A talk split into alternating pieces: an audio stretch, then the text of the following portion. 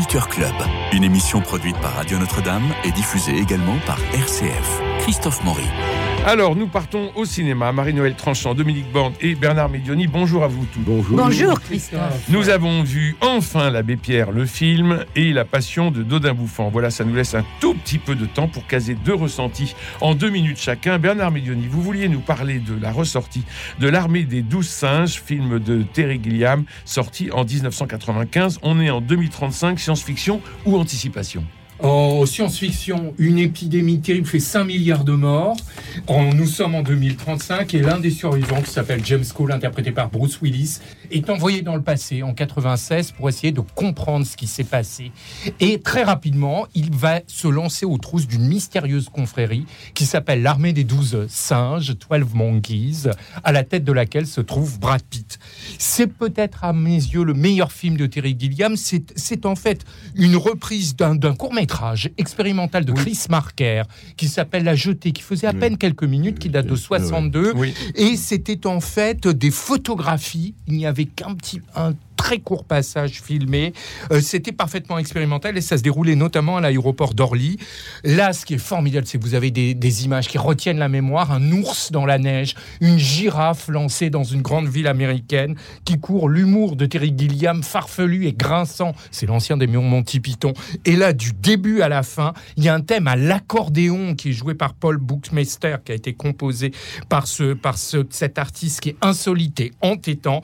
Et le final, ça sa dextérité et son intensité marquent les mémoires. On peut dire que cette fable prouve que l'éternité adoucit toute bestialité. En d'autres termes, le ton, le temps ponce primate. Très bien. Ça se passe où? Ça se passe dans une ville oui, mais dans quel film? Dans quelle salle? Ah, ça se passe dans trois cinémas, les Fauvettes, la Filmothèque du quartier latin, et vous avez, euh, je crois, le ah, l'UGC Cinécité Idéal. L'armée des douze singes. Euh, Marie-Noël Tranchant, vous nous parlez de Yalagaza avec un documentaire en salle actuellement de Roland Nurier qui revient avec ce nouveau documentaire pour démystifier les préjugés. Mais d'abord, on va écouter la bande-annonce.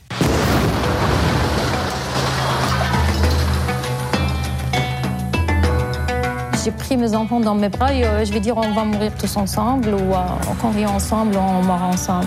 Gaza, pour les Israéliens, c'est euh, une petite enclave de terroristes.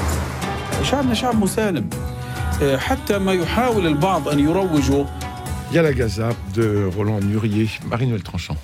Oui, c'est un documentaire très fort et très émouvant qui nous montre ce que vivent les gens simples, la population de Gaza, et ce qu'ils subissent au quotidien.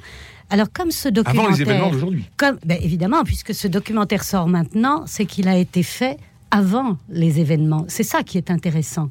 Parce que euh, on voit à la fois, euh, oui, ce quotidien terrible. D'une grande précarité. Oui, et d'une population très jeune. Hum mais qui est gravement atteinte, mutilée souvent. On voit des parties de football d'unijambistes parce que ces enfants, ces jeunes, ont été frappés par les, bombes israéliennes. 40% de la population a moins de 30 ans. Hein. Oui, ils sont très jeunes, ils sont très vivants, mmh. ils sont pleins d'énergie et de d'espoir, de, de, goût de vivre, et en même temps sous cet embargo terrible. Ce qui est intéressant, c'est de les voir, eux, bien sûr, parce que ça permet de s'intéresser vraiment aux populations civiles. Et puis aussi, comme il y a plusieurs intervenants qui donnent l'arrière-plan historique, c'est souvent c'est intéressant. Il y a des militants et puis il y a un ministre du Hamas.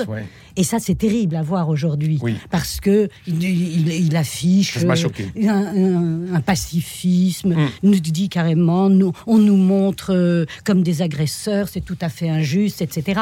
Et on voit ce qu'il en est aujourd'hui. Donc on peut à la fois mesurer le mensonge du Hamas, qui a été élu en effet, mais ce qu'il a fait de ce mandat, et de cette responsabilité de la population, c'est terrible. Il a détruit Gaza avant, que, avant, que, Gaza soit détruit. Soit détruit. Donc c'est passionnant parce que ça montre ce que la culture le cinéma notamment, peut apporter dans un débat aussi euh, euh, excité.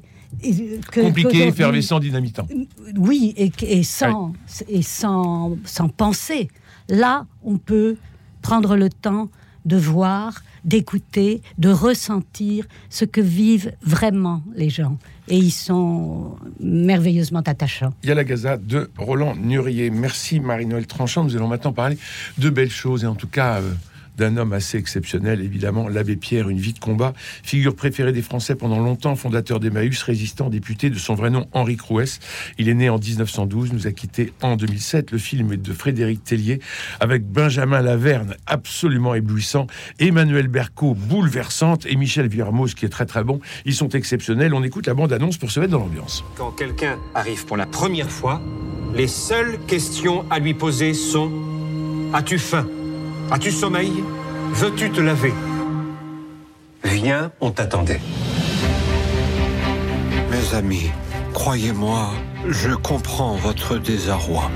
J'étais à vos côtés, au front, résistant contre l'envahisseur. Nous nous battons contre l'infamie. Contre la dictature. Ce que vous faites, c'est très bien, mais si vous êtes grillé, vous ne sauverez plus personne. Je vais bien vous aider. Merci, ma sœur. Vous allez devoir changer d'identité. Abbé Pierre, ça vous va? Va pour Abbé Pierre. J'étais à vos côtés, sur les bancs de l'Assemblée. Les malheureux souffrent et regardent vers vous. Et vous ne faites rien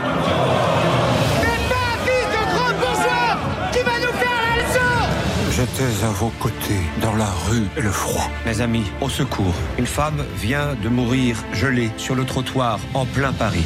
Elle serrait sur elle le papier par lequel on l'avait expulsée. On m'a appelé la voix des sans-voix. On m'a célébré. On m'a applaudi. On m'a contesté. On m'a trahi. Un milliard pour le logement d'urgence, c'était encore trop pour vous et vos amis parlementaires j'ai douté. Vous passez trop de temps avec les médias. Les gens y voient de moins en moins la charité et la bienveillance. J'ai désespéré. Emmaüs, c'est fini. C'est à nous de vous aider maintenant. J'ai raté tellement de choses. Je me suis souvent trompé.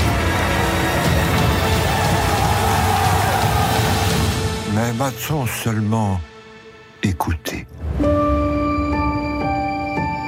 rendez compte On a construit tout ça. Ce film donnera-t-il autant de vocation que l'appel du silence qui parlait de Charles de Foucault, qui était joué par Bertin, autre comédien de la comédie française?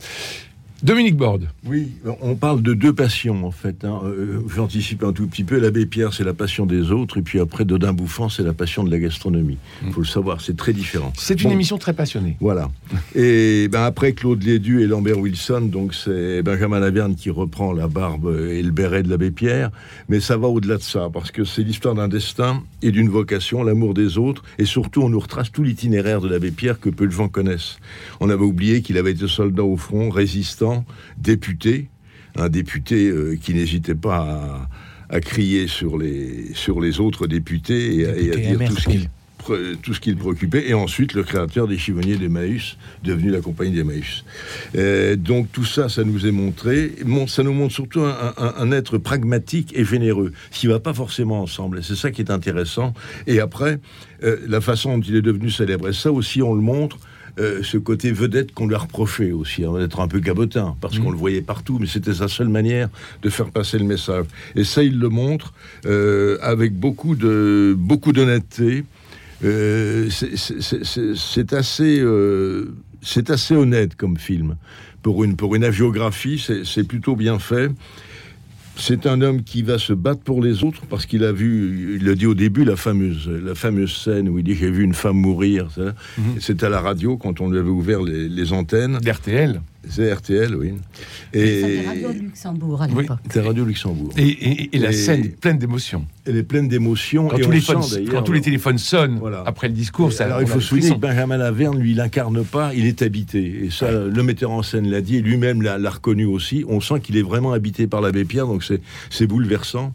Et, c'est plein de vérité. Il n'y a pas de, y a pas de trucage, il n'y a pas de cabotinage, en tout cas de la part de l'acteur. Et quand, quand il lance cet appel, on sent qu'il est, qu'il est très pris. Donc ça, c'est très beau. Voilà, c'est un homme de bien. Ben, l'histoire d'un homme de bien, ça se raconte pas, ça se, ressent, ça se regarde. Et, là, on, essaie de, le ressentir en le regardant. Et en le regardant, on peut pas ne pas être ému. Je crois que le, le film est très réussi là-dessus. Et Emmanuel Bercou est très bien aussi dans le rôle de Lucie Coutaz. Bon, qui, ça, on ne le savait pas. Cette femme qui l'accompagnait toute sa vie. C'est un couple. C'est un, un couple, entre guillemets, mais un couple tout de même. De toute ouais. façon, on Oui, n'est pas dans la chambre. Voilà. Mais c'est un couple, C'est c'est-à-dire qu'ils s'appuient l'un l'autre. Ouais. Et lui, l'écoute, elle. Et plusieurs fois, lui remet Et sa démission. Alors son ancien secrétaire avait parlé de, de- en disant que heureusement qu'il l'avait eu parce qu'elle re- elle le remettait souvent dans le Ah, droit mais oui. parce que lui partait un peu dans tous les ans Ah oui, oui. et elle le canalisait. Elle était patente. Voilà. Et donc, donc ça, c'est- assez. Le, le film est, est- est très réussi pour ça. Euh, J'ajouterai juste une petite fausse. C'est un regret personnel. C'est très anecdotique. Il se trouve que c'est un journaliste du Figaro qui avait trouvé, qui avait découvert l'abbé Pierre le premier. Il s'appelait Gérard Marin. Il est disparu depuis quelques années. Et euh, là, il n'est pas cité dans le film. On voit uniquement la radio. Mais il y avait un journaliste de presse écrite que nous avons connu, Marie-Noël et moi. Voilà. Ah Mais bon, le, le film est très bien, Eh très bien, fort hommage. et, et très bien interprété. Oui. Marie-Noël. Ah oui, c'est plus que bien. C'est Oui, un oui. film remarquable et que je, trouve assez exceptionnel parce que c'est une fresque biographique qui a beaucoup d'ampleur aussi bien dans le temps parce qu'elle balaie euh, bah, tout le dernier demi-siècle euh, du XXe siècle. euh, de l'histoire de la Deuxième Guerre mondiale euh, jusqu'aux années 2000, et euh, dans l'espace aussi, euh, avec euh, beaucoup de paysages et de lieux extrêmement divers. Et c'est excellemment mis en scène, avec des, des scènes dramatiques intenses, comme par exemple l'exécution du traître dans le maquis. C'est saisissant. Oui. C'est, c'est, euh, on, on a d'abord le paysage nocturne, les arbres, et puis l'abbé Pierre qui dit il y a pire que le faim, que la faim, le froid ou d'être loin de ce qu'on aime, c'est d'être trahi. Et à ce moment-là, on emmène un des maquisards et on entend juste le bruit du coup de feu qu'il euh, Qui l'exécute. l'exécute. Et lui reste impassible. Et lui reste impassible. C'est une scène formidable. Il y en a d'autres, évidemment. Le premier coup de gueule politique de, politique de l'abbé Pierre, qui est devenu député à l'Assemblée nationale en 1947, c'est une séance violemment houleuse de l'Assemblée nationale, comme on peut- peut en voir aujourd'hui, Oui. des disputes, etc., où il est extraordinaire. Et puis évidemment, ce célèbre appel à la radio de l'hiver 54.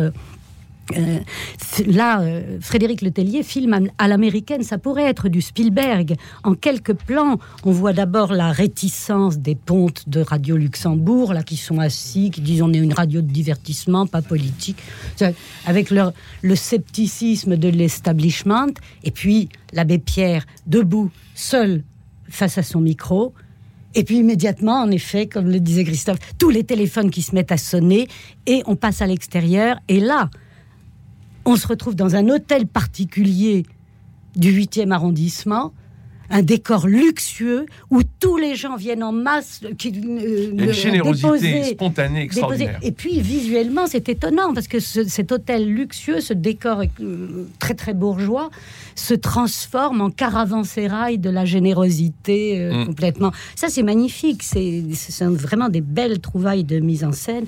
Et puis, alors, sur ce fond historique très large, la ligne intime des personnages est parfaitement tenue, creusée. Et là, euh, évidemment, l'interprétation exceptionnelle de Benjamin Laverne et Emmanuel Berco notamment, et bien sûr Michel Villermoz aussi, mais eux deux particulièrement, et cette interprétation est d'une justesse Mm. et d'une profondeur et d'une sensibilité extraordinaire, vibrante, ça fait vibrer tout le film. On est... Non, non, je vois pas, pour moi c'est un sans faute, et je regrette que euh, ce ne soit pas ce film qui représente la France aux Oscars. Oui, ça, je comprends tout à fait votre, euh, euh, votre idée. Il y a deux phrases qui m'ont marqué. Mobilisez-vous pour l'amour. Ça a l'air simple, mais il fallait le redire. Mobilisez-vous pour l'amour. Et la fraternité ne connaît pas de repos. C'est l'insurrection Ni de, frontières. C'est très joli Ouais. la formule. L'insurrection de la bonté. Bernard Médioni. Alors, je trouve ça très bien. Je serais moins dithyrambique que mes camarades pour des raisons que je préciserai, mais ça n'en reste pas moins un authentique film. Et c'est vrai que c'est réussi. Je ne vais pas enfoncer le clou en ce qui concerne l'interprétation, mais c'est vrai que celle de Benjamin Laverne et d'Emmanuel Berco force l'adhésion par leur dignité, par leur finesse et par une humanité qui est constante. En plus, euh, Frédéric Tellier fait un choix de structure qui est de plus en plus rare quand on raconte la vie de quelqu'un, c'est-à-dire qu'il choisit une narration parfaitement linéaire. Et ben ça gagne en clarté. Combien de films sur la vie de quelqu'un maintenant on Oui. commence par la fin et puis on revient et puis on Et des repart. Flashbacks. Eh bien là, c'est parfaitement clair. Le passage, je trouve, qui tire son épingle du jeu, c'est celui de l'hiver 54, parce qu'il est à la fois minutieux, ample, fiévreux. Il avait d'ailleurs animé le précédent long métrage centré sur l'abbé Pierre, qui s'appelait Hiver 54, l'abbé. Pierre, qui avait valu à Robert Hirsch son César du meilleur second rôle masculin. C'était Lambert Wilson qui faisait l'abbé Pierre. Il y avait également Claudia Cardinal. Et puis, c'est un film qui montre très bien le pouvoir de l'éloquence. L'éloquence qui devient la meilleure alliée euh, de euh, la solitude et de l'indigence. Et ça, c'est tout à fait bien montré. Maintenant, j'ai des réserves, moi, contrairement à Marie-Noël, sur la mise en scène. Je trouve qu'il y a des gros plans dont on pouvait se passer. Euh, je trouve que le film manque de lumière. La scène de l'exécution, je trouve que Melville avait tellement fait mieux avec l'armée des ombres. Et d'ailleurs, on y pense en voyant le film. On dit, bah oui, mais moi, ça, je, je n'ai pas adhéré à cette scène. La technique du split screen, de l'écran divisé qu'on voit dans le générique d'Amicalement Vaud et que Brian De Palma a magnifié dans Carrie notamment. Là, ça ne s'y prête pas pour un personnage comme ça. Parfois, j'ai trouvé que c'était aussi un petit peu confus, non pas dans la narration, mais dans la réalisation. On a quelques anachronismes verbaux. Je ne suis pas sûr qu'on dise dans les années 50, c'est une jeunesse déprimée. Et pire, dans les années 50, quand il dit c'est quoi le problème? Ah non, non, non, c'est quoi le problème? On ne dit pas ça dans les années 50. On le dit depuis les années 2000. Et puis, euh, d'ailleurs, Dominique a prononcé le mot. Ça n'en reste pas moins une agiographie. Il n'y a pas d'ombre, alors qu'il y a. quand- Un petit peu parce qu'on lui reproche parfois d'être. peu- L'aspect oui, spectacle. Mais peu c'est vrai que l'affaire Gaudry, par exemple, est laissée totalement dans l'ombre. Des, des petites choses comme ça. Euh, il y a une ellipse de 10 ans entre 66 et 76. Alors pourquoi il a rien fait entre la fin de De Gaulle et, et le gouvernement Pompidou? Et puis, alors à titre personnel, j'aurais bien voulu savoir si les Restos du Cœur avaient porté ombrage. Emmaüs.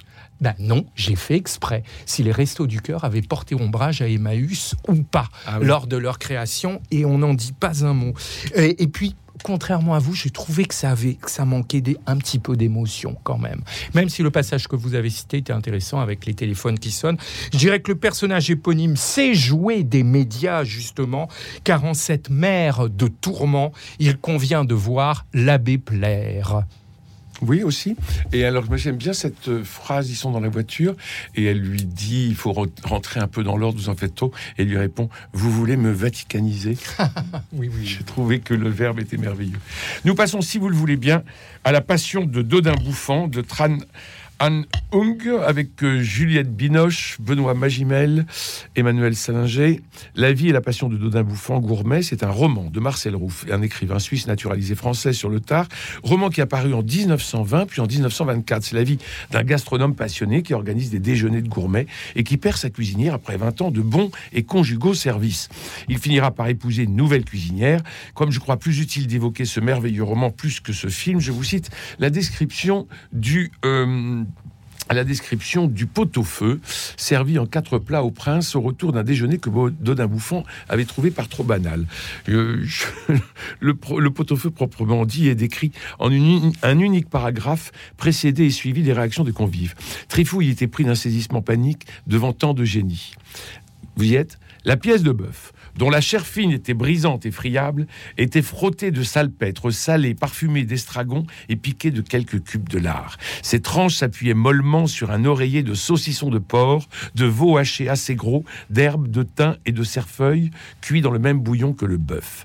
Elle-même soutenue par une ample découpade de poularde, nourrie de pain trempé dans du lait, bouillie avec un jarret de veau qui reposaient à leur tour sur une confortable couche de foie d'oie frais, simplement cuit au chambertin. Cette superposition formait des parts marquées par un enveloppement de légumes cuits dans le bouillon et passés au beurre, le tout accompagné d'un chambol musini nuancé, complexe et complet. Alors le prince allait pouvoir raconter dans les cours royales qu'il avait dégusté le plus prodigieux pot-au-feu qu'on puisse imaginer. Voilà pour le livre, passons au film et d'abord la bande-annonce. Du lard fumé, des champignons. On va voir la crème fraîche? Du carré de veau, s'il vous plaît Le Napoléon de la gastronomie, le prince, le roi. Du persil. Il y a aussi du paprika et on ajoute de la gelée de groseille. C'est très bon ce qu'on a fait. Mais tout ça me donne l'impression d'un brouillon d'une esquisse. Nous sommes à l'automne de notre vie. Parlez pour vous, je me sens en plein été. Je vous le demande encore, Eugénie. Marions-nous. Nous passons plus de temps ensemble que bien des époux, à étudier des recettes, à les faire. Ne sommes-nous pas bien ainsi? Je relève le pari d'émerveiller le prince avec un pot-au-feu de ma composition, avec votre aide. C'est un peu risqué et audacieux.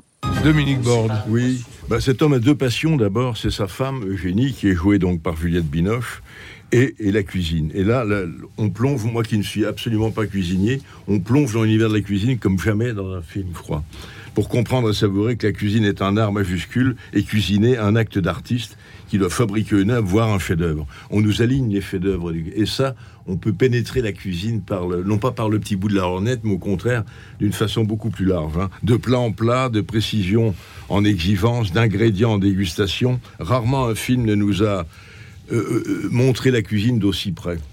Et ça, ça- moi j'ai apprécié parce que on- on- ça donne pas envie de manger, ça donne envie de faire la cuisine. Mhm. Ce qui est encore mieux. Moi j'ai senti manière. les odeurs à travers l'écran. Oui, on peut aussi. Oui, oui, non, Ouais. non. Et ça, on regarde, on apprécie, on, on déguste, admiratif. Euh, et- on comprend que cette passion, ben, les, dévore, les dévore jusqu'à faire dévorer les autres, finalement. C'est un peu ça. C'est un film à déguster, à savourer. euh, et en même temps, euh, apprécier cette histoire d'amour qui va au-delà au-delà des plats cuisinés, puisque c'est très lié. C'est- Ben- Magimel est très bien dedans, il est passionné, il, est, il a le regard fiévreux, il est tout le temps en action. Euh, voilà, alors on a pu reprocher au film d'être un petit peu trop gastronomique. Moi, ça m'a pas gêné. Voilà, j'ai trouvé que c'était au contraire. C'est euh, Top Chef au 19e intéressant. siècle. Oui, oui, non. Marie-Noël. Oui, et il est certain que amateurs de films d'action, euh, passez votre chemin. Oui. Il n'y a pas de C'est musique. très long. C'est très long et c'est un film, en effet, tout en qui a une grâce euh, particulière parce qu'il est tout en sensation. C'est un film de, de texture, de lumière, de sonorité, de matière sensible et subtile, de froissé délicat, de- d'allusions extrêmement légères euh, et, en temps d'une d'une euh, présence sensible forte. C'est comme une suite de tableaux d'intérieur la plupart du temps. On a aussi de très jolis extérieurs, des potagers, des... mais la plupart du temps, c'est- ce sont des tableaux d'intérieur et qui, qui rappellent euh, parfois la, la peinture hollandaise. euh, D'ailleurs, euh, et on dirait que c'est le. Alors, les éclairages comptent beaucoup, et on dirait même que ce sont les éclairages qui font le montage, qui guident le montage. Le passage d'une lumière à l'autre, de la lumière de jour à l'obscurité, il y a des clairs-obscurs très, très réussis. En une phrase, Marie-Noël, parce que sinon, Et tu vas puis- te manger. Il y a deux merveilleux comédiens, Juliette Binoche, vraiment parfaite, euh, et Benoît Magimel, excellent. Moi, j'y crois pas. À vous. Il se retrouve d'ailleurs 24 ans après le film de Diane Curis, qui sont Les Enfants du siècle, qui était sorti en 99. Maintenant, pour ma part, je trouve que c'est une savoureuse imposture. Alors, certes, vous avez une réalisation. Le film a eu la- le prix de la mise en scène au Festival de Cannes. La mise en scène a une élégance précieuse, c'est minutieux, c'est ambitieux. L'épilogue, avec un très beau plan circulaire, apporte une sensibilité salutaire, mais ça ne fait pas un film. C'est contemplatif au départ, puis c'est répétitif à cause d'un scénario passif et poussif. Aucune scène ne parvient véritablement à se démarquer. L'ennui prospère très rapidement, je dirais quasiment au bout d'un quart d'heure. Et puis moi, je ne suis pas d'accord avec mes camarades. La direction d'acteurs laisse à désirer. Les personnages déclament, les, les acteurs déclament les dialogues, surtout les seconds rôles. Mais même Benoît Machimal, qui est si bon acteur, laisse ici vraiment à désirer. Et puis les personnages secondaires restent sommaires, à part l'apprenti cuisinière qui, qui suscite quelque chose. Le propos est limité à une accumulation de mets charnus et goûtus, ainsi qu'à l'évocation d'une santé ténue, ce qui fait que le propos se réduit à, la portion congrue. Je finirais pour, pour dire que l'intrigue avance à plat compté et qui ont bien du mal à passer les denrées des artistes et la demeure où se déploient les différents repas de ressembler à un magasin de flasques et agapes. Voilà. Alors on relira euh, la vie et, euh, et la passion de Dodin Bouffant gourmet de Marcel Rouff. Merci Marie-Noël Tranchant, Dominique Borde et vous, Bernard Medioni. Merci à Cédric Cobat, Fran- euh, François Dieudonné, Philippe Malpeuch, Louis-Marie Picard et Camille Meyer pour la réussite technique de cette émission. Demain, nous nous retrouverons avec Jean-François Rode pour parler de Pierre Teilhard de Chardin en l'occasion de la belle biographie que signe Mercé Prats aux éditions Salvatore. Mais ça, ça sera demain. D'ici là, je vous embrasse.